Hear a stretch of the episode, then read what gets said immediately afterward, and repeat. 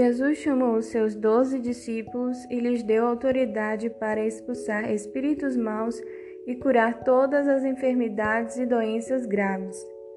São estes os nomes dos doze apóstolos. Primeiro, Simão, chamado Pedro, e o seu irmão André, Tiago e o seu irmão João, filhos de Zebedeu, Filipe, Bartolomeu, Tomé e Mateus, o cobrador de impostos. Tiago, filho de Alfeu, Tadeu e Simão, nacionalista, e Judas Iscariotes, que traiu Jesus. Jesus enviou esses doze homens, dando-lhes a seguinte ordem: Não vão aos lugares aonde vivem os não-judeus, nem entrem nas cidades dos samaritanos. Pelo contrário, procurem as ovelhas perdidas do povo de Israel. Vão e anunciem isto o reino do céu está perto. Curem os leprosos e outros doentes, ressuscitem os mortos e expulsem os demônios. Vocês receberam sem pagar, portanto, deem sem cobrar. Não levem guardados no cinto nem ouro, nem prata, nem moedas de cobre. Nesta viagem, não levem sacola, nem uma túnica a mais, nem sandálias, nem bengala, para se apoiar, pois o trabalhador tem o direito de receber o que precisa para viver. Quando entrarem numa cidade ou povoado, procurem alguém que queira recebê-los e fiquem hospedados na casa dessa pessoa até irem embora desse lugar. Quando entrarem numa casa, digam: Que a paz esteja nesta casa. Se as pessoas daquela casa receberem vocês bem, que a sua saudação de paz fique com elas, mas se não as receberem bem, retirem a saudação. E se em alguma casa ou cidade as pessoas não quiserem recebê-los, nem ouvi-los, saiam daquele lugar, e na saída sacudam pó das suas sandálias, como um sinal de protesto contra aquela gente. Eu afirmo a vocês que isto é verdade no dia do juízo, Deus terá mais pena das cidades de Sodoma e de Gomorra do que daquela cidade. Escutem, eu estou mandando vocês como ovelhas para o meio de lobos. Sejam espertos, como as cobras, e sem maldade, como as pombas. Tenham cuidado, pois vocês serão presos e levados ao tribunal, e serão chicoteados nas sinagogas, por serem meus seguidores. Vocês serão levados aos governadores e reis para serem julgados e falarão a eles e aos não-judeus sobre o Evangelho. Quando levarem vocês para serem julgados, não fiquem preocupados com o que deverão dizer ou como irão falar.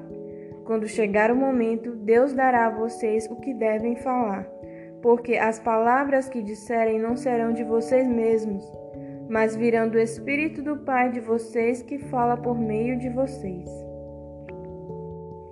Muitos entregarão os seus próprios irmãos para serem mortos, e os pais entregarão os filhos. Os filhos ficarão contra os pais e os matarão. Todos odiarão vocês por serem meus seguidores, mas quem ficar firme até o fim será salvo. Quando vocês forem perseguidos numa cidade, fujam para outra. Eu afirmo a vocês que isto é verdade. Vocês não acabarão o seu trabalho em todas as cidades de Israel antes que venha o Filho do Homem. Nenhum aluno é mais importante do que o seu professor, e nenhum empregado é mais importante do que o seu patrão. Portanto, o aluno deve ficar satisfeito em ser como o seu professor, e o empregado em ser como o seu patrão. Se o chefe da família é chamado de Beuzebu, então as pessoas dessa família serão xingadas de nomes piores ainda. Portanto, não tenham medo de ninguém. Tudo o que está coberto vai ser descoberto, e tudo o que está escondido será conhecido. O que estou dizendo a vocês na escuridão, repitam na luz do dia, e o que vocês ouviram em segredo, anunciem abertamente. Não tenham medo daqueles que matam o corpo, mas não podem matar a alma. Porém, tenham medo de Deus, que pode destruir no inferno tanto a alma como o corpo.